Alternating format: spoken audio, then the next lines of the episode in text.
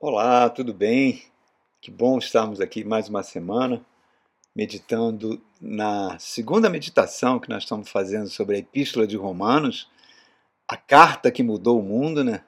Nesse vídeo de número 127, no qual eu convido você a entrar no canal da Igreja Batista Palavra da Graça, Distrito Federal, IBPGDF, se inscrever no canal porque para poder assistir esses vídeos todos, que são preparados com muito amor, muito carinho, esses encontros que nós fazemos aqui semanalmente sobre a palavra de Deus.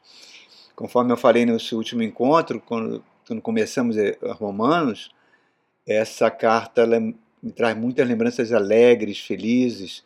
Né? Nós meditamos 15 anos atrás, durante quatro anos, essa, essa, durante todo o domingo, durante quatro anos seguidos sobre essa carta de tão rica que ela é, né?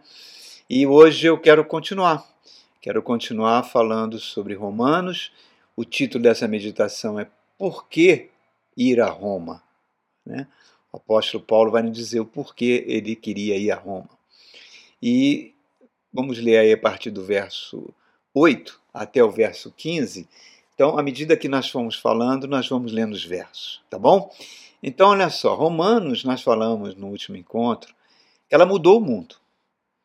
Mudou o mundo. As navegações, a, o que aconteceu depois da reforma protestante, as guerras na Europa, a conquista dos Estados Unidos, estabelecimento, tudo isso teve. E todos os movimentos de guerras que aconteceram depois na Europa, de uma forma ou de outra, teve alguma coisa de má interpretação que foi feita sobre Romanos. Né? Romanos consolida toda a revelação que o apóstolo Paulo recebeu de Jesus Cristo, num, e numa única frase: O meu justo viverá pela fé. A mesma frase que foi dita ao profeta Abacuque por Deus. A fé é a resposta do coração humano à palavra de Deus. Então, essas 17 páginas escritas pelo apóstolo Paulo influenciou toda a história da humanidade a partir de então. Né?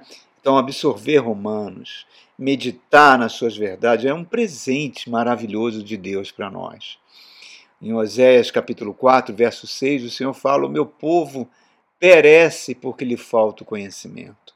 Quando a gente não conhece a palavra, gente, a gente está sempre na mão do lobo, né? seja qual que lobo for seja como ele se traveste, até de anjo de luz. Né? Então, lá em 2 Pedro, o apóstolo Pedro fala que nós deveremos acrescentar ao conhecimento da palavra a fé, porque senão a fé se torna inútil, pois acarreta uma vida totalmente contrária daquela vida que Jesus Cristo conquistou na cruz do Calvário.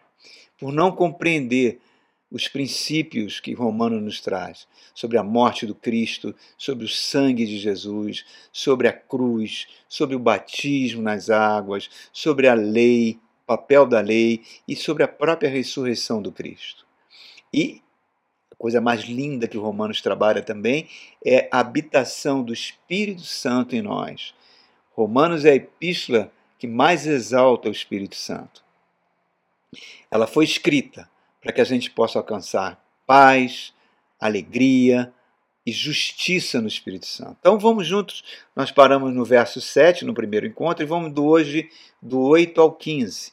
Vamos ler o que o apóstolo está dizendo para nós. Verso 8, ele fala assim: Antes de tudo, sou grato a meu Deus, mediante Jesus Cristo, por todos vocês, porque em todo o mundo está sendo anunciada a fé que vocês têm. Isso é lindo. Entenda, irmãos. Jesus Cristo veio esse mundo com um objetivo: reconciliar o homem com Deus. Não só a obra da reconciliação, mas também transformar o ser humano num novo ser, regenerar esse ser. Ele ser um novo homem diante de Deus. Porque o homem estava condenado por toda a eternidade, para viver para toda a eternidade para sempre excluído da presença de Deus. Ele veio para nos reconciliar. Por isso que Jesus ele ele quando fala sobre o evangelho, ele fala com muita alegria, ele fala o evangelho não é para os sábios, não é para os privilegiados, não é para os iniciados, não é para os poderosos. O evangelho, como o apóstolo Paulo fala em Romanos, é o poder de Deus para todo aquele que crê, para trazer cura, cura nas três esferas do ser humano, né? Traz cura, cura na alma, no corpo e no espírito. Né? O sonho humano, né? a busca do ser humano, ele sempre buscou por felicidade. Né? E essa busca por felicidade se atrelou, foi desvirtuada por uma busca de poder. Para isso você vê o homem usando a política, usa religião, usa filosofias, usa esoterismo, ocultismo, porque acha que com essas coisas ele pode se autodesenvolver, expandir as suas potencialidades, e alguns por meio de seus próprios esforços. Outros acham que é por meio de sucessivas reencarnações. Outros acham que vão alcançar isso por uma busca por dinheiro. E isso é uma tremenda utopia, queridos, porque a felicidade não existe sem Deus. Só funcionamos em Deus. Quando Jesus Cristo é rejeitado lá nas cidades de Galiléia, Cafarnaum e outras, onde ele operou tantos milagres, né? Ele adverte essas cidades sobre o que elas vão enfrentar no juízo final. Ao mesmo tempo, ele exulta no espírito, né? Ele fala: Pai, graças te dou porque tu revelaste isso aos pequeninos. E conclui: Tudo me foi entregue. É Cristo quem revela o Pai. É Cristo que é Deus recebível. É Cristo que possibilitou a presença do Espírito Santo em nós. Então, por isso que ele fala isso, que ele está dizendo aqui, essa gratidão que ele tem por Jesus Cristo. No verso 9, ele fala assim: Deus, a quem sirvo de todo o coração, pregando o evangelho de seu Filho, é minha testemunha de como sempre me lembro de vocês falando para a igreja de Roma. Olha só, queridos. No verso 10, o que, é que ele está dizendo aqui para nós? Perdão, no verso 9, né? Ele fala: Eu estou pregando o evangelho do seu filho Jesus. Irmãos, eu falei no domingo passado que uma das. Falei sobre várias tragédias que a igreja cometeu ao longo dos séculos, né? E falei de uma tragédia que a gente vive hoje no Brasil, o envolvimento terrível, diabólico que a igreja fez com a política, né? Criando partidos políticos, formando essa coisa horrorosa chamada bancada evangélica, transformando marchas para Jesus em palanques políticos e o pior de tudo, os sucessivos escândalos envolvendo pastores e líderes de igreja, como agora recentemente tivemos aí mais um escândalo envolvendo um pastor que foi ministro da educação e mais dois pastores, um horror, irmão é um horror. Esses homens sendo presos. É, isso tudo é o anti-evangelho, irmãos. Tudo isso está na contramão de Romanos. Romanos é para trazer cura. Nós somos seres trinos, né? O nosso corpo é um corpo alimentado por necessidades físicas.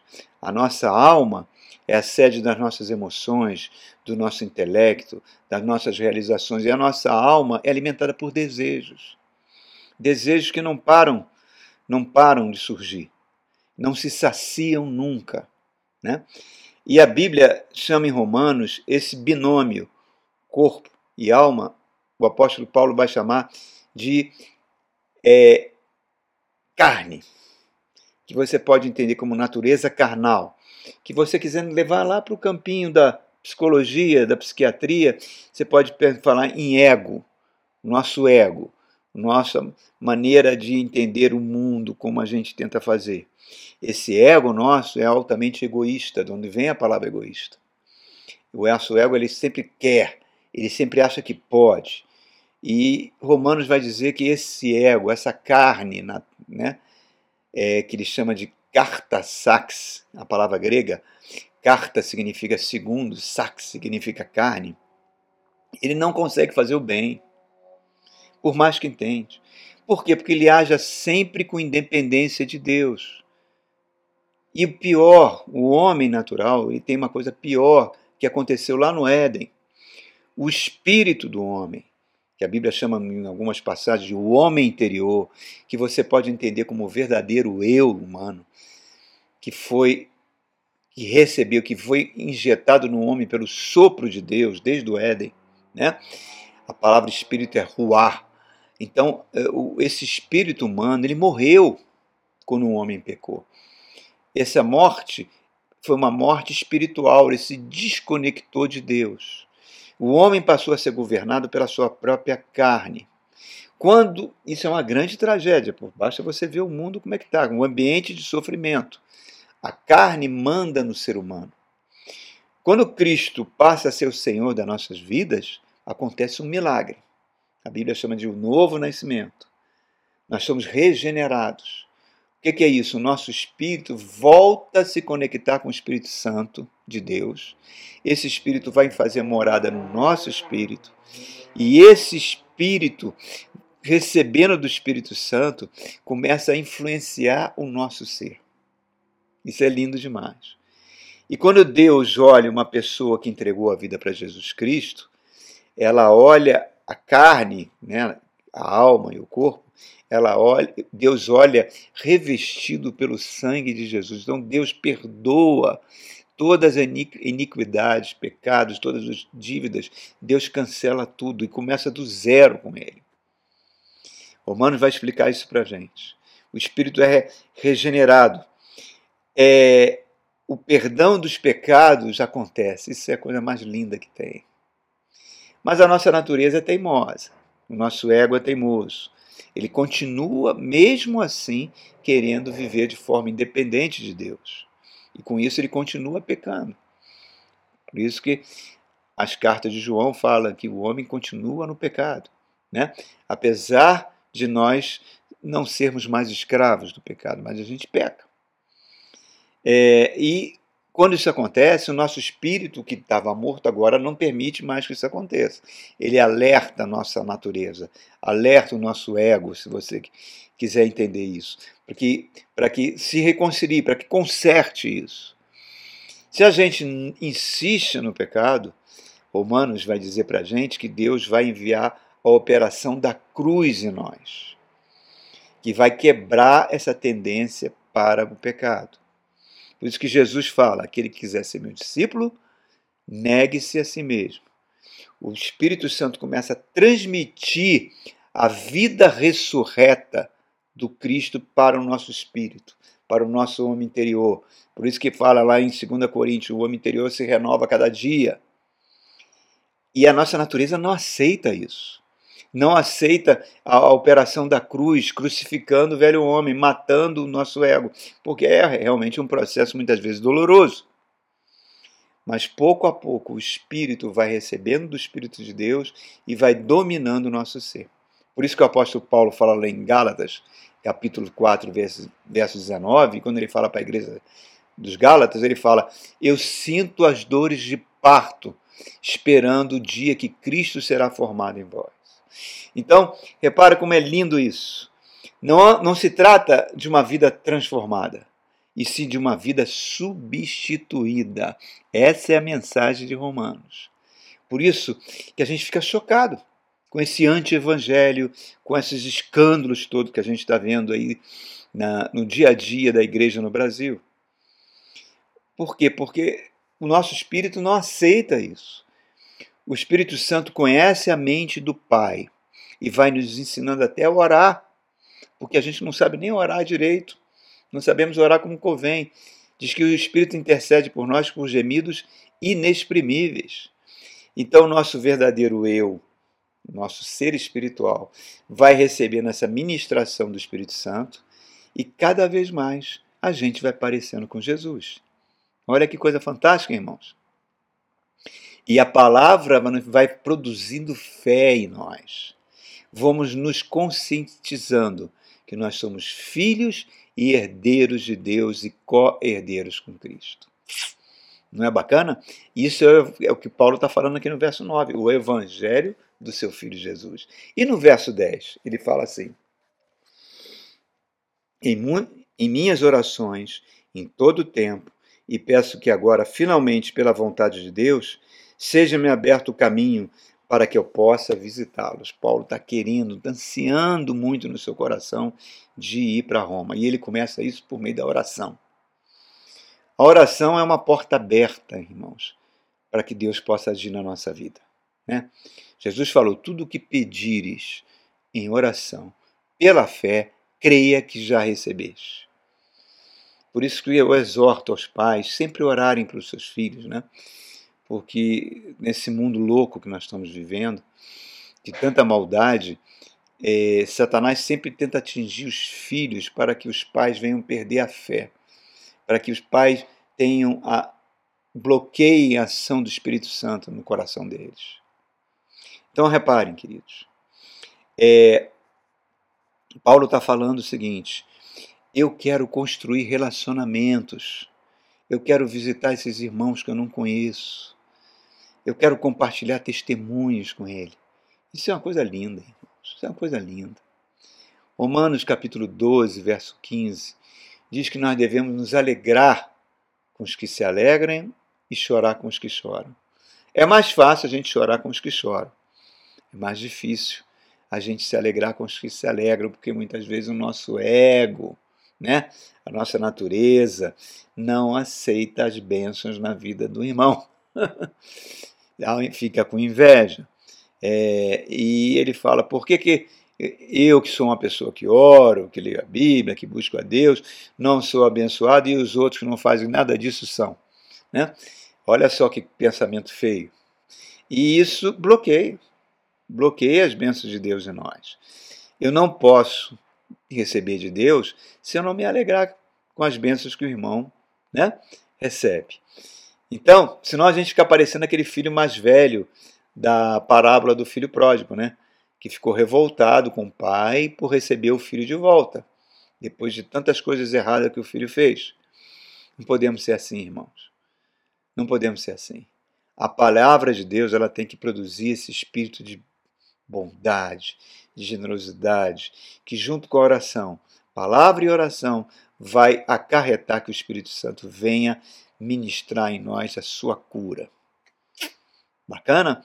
Continuando, verso 11. Fala assim o apóstolo: Anseio vê-los, a fim de compartilhar com vocês algum tipo de dom espiritual para fortalecê-los. Olha só, fortalecer por meio de um dom. Né? A própria Bíblia diz que o maior fortalecimento que a gente tem é pela própria palavra de Deus, que é o dom perfeito, que é a pessoa de Jesus. Muitas vezes o crente acha que por ter entregado a vida a Jesus, que ele não precisa se fortalecer na palavra, né? E aí ele vai se desviando do caminho. Isso aconteceu com o povo de Deus ao longo dos séculos. Se você for lá no livro de Jeremias, você vai ver que Jeremias clamou contra o povo, porque o povo achava que era um povo especial, eram meninas dos olhos de Deus, e com arrogância, com a sensação de impunidade, com falta de temor de Deus, achavam que o templo ia protegê-los. Né? E o que, que aconteceu? Uma terrível destruição. Deus permitiu que aquela nação fosse destruída e o povo fosse para o exílio da Babilônia com muita violência, com filhos violados, escravidão, peste, fome, espada. Foi um, uma punição muito dura, né? porque é essa tendência de arrogância, de querer viver é, longe de Deus, é uma coisa muito triste, irmãos. Nos afasta de Deus. Jeremias apanhou muitas vezes, muitas vezes foi encarcerado.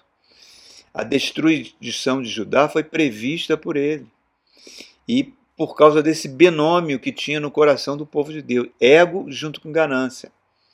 Esses dois causam todas as mazelas que nós temos, né? Você, convido você até assistir o vídeo que está aí, os nossos dois irmãos malignos, para você ver a, a atuação desse, da nossa natureza carnal. Nós causamos inimigos o tempo todo. O nosso ego causa os inimigos que nós temos. Por isso que Romanos fala que Deus tem que entrar com a obra da cruz.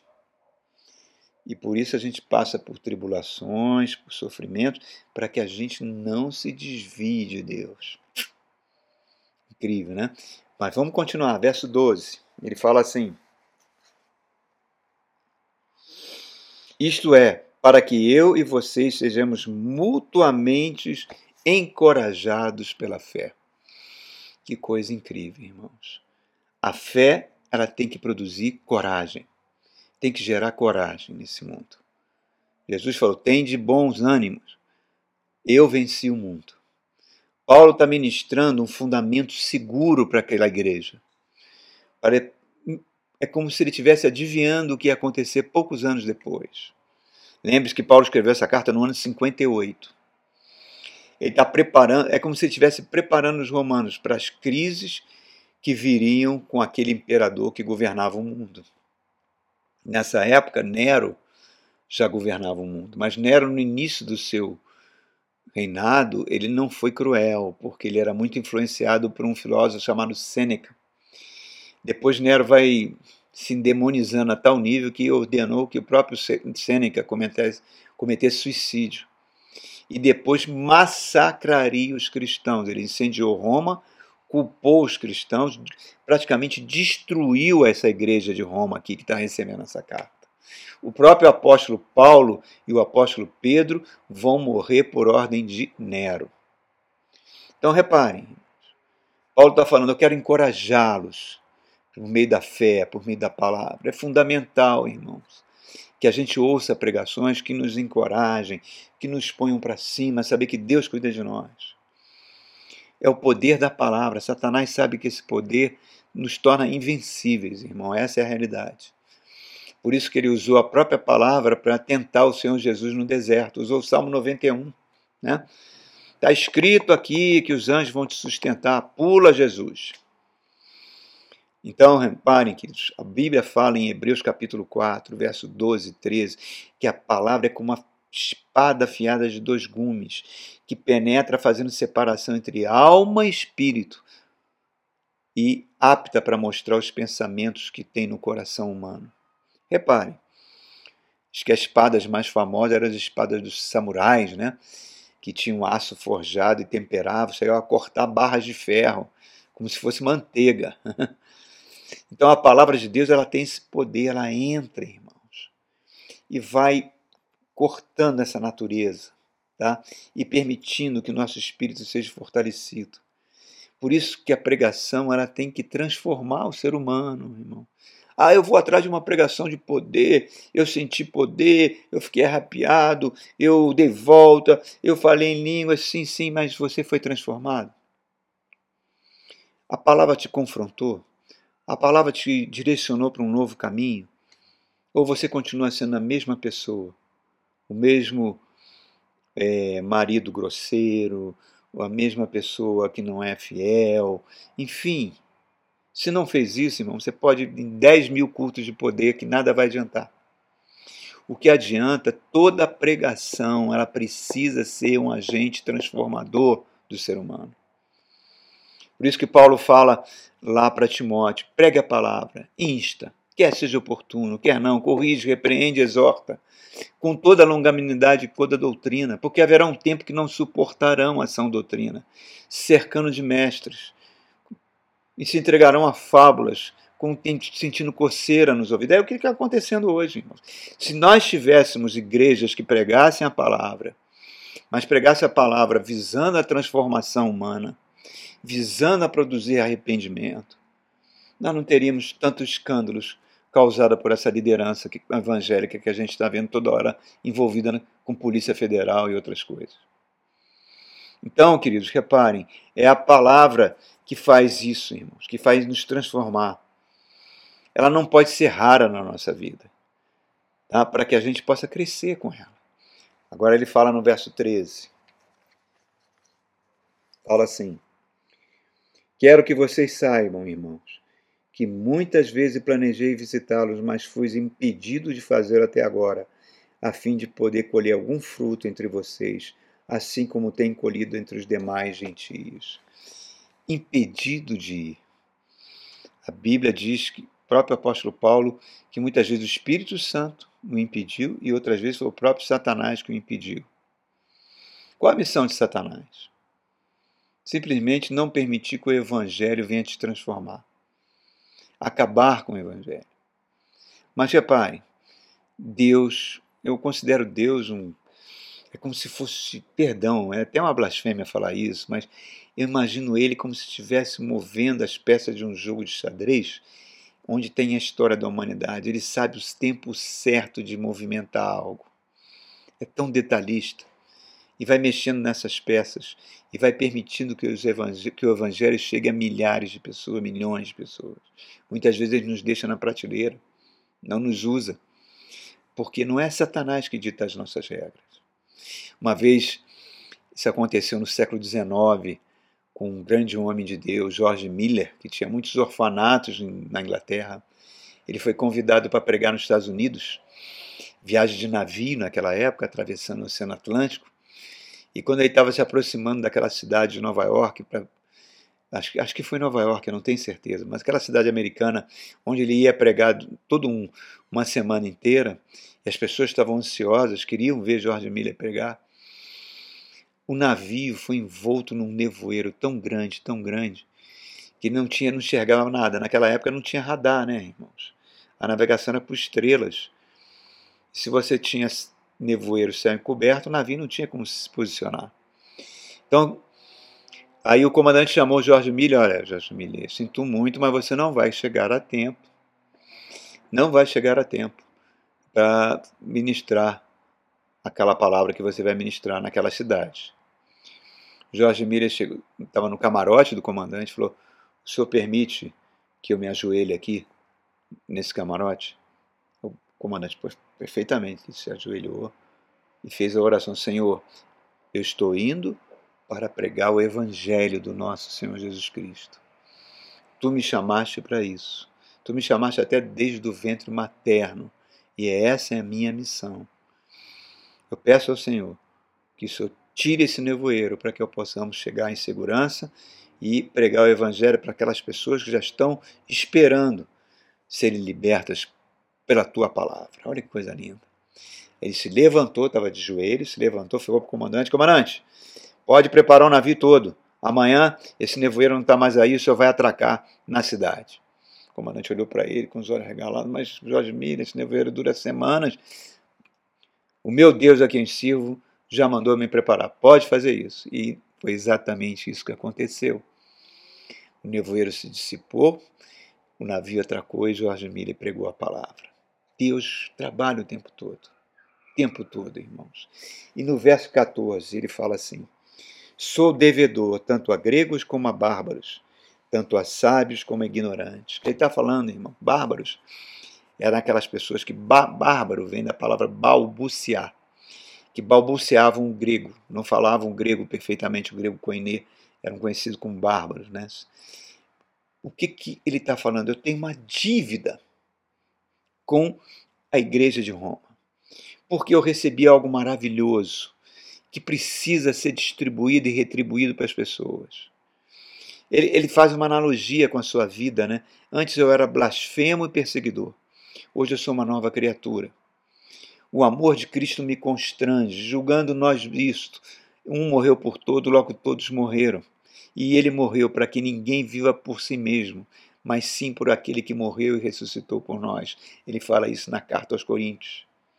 Reparem, é, ele se sente devedor.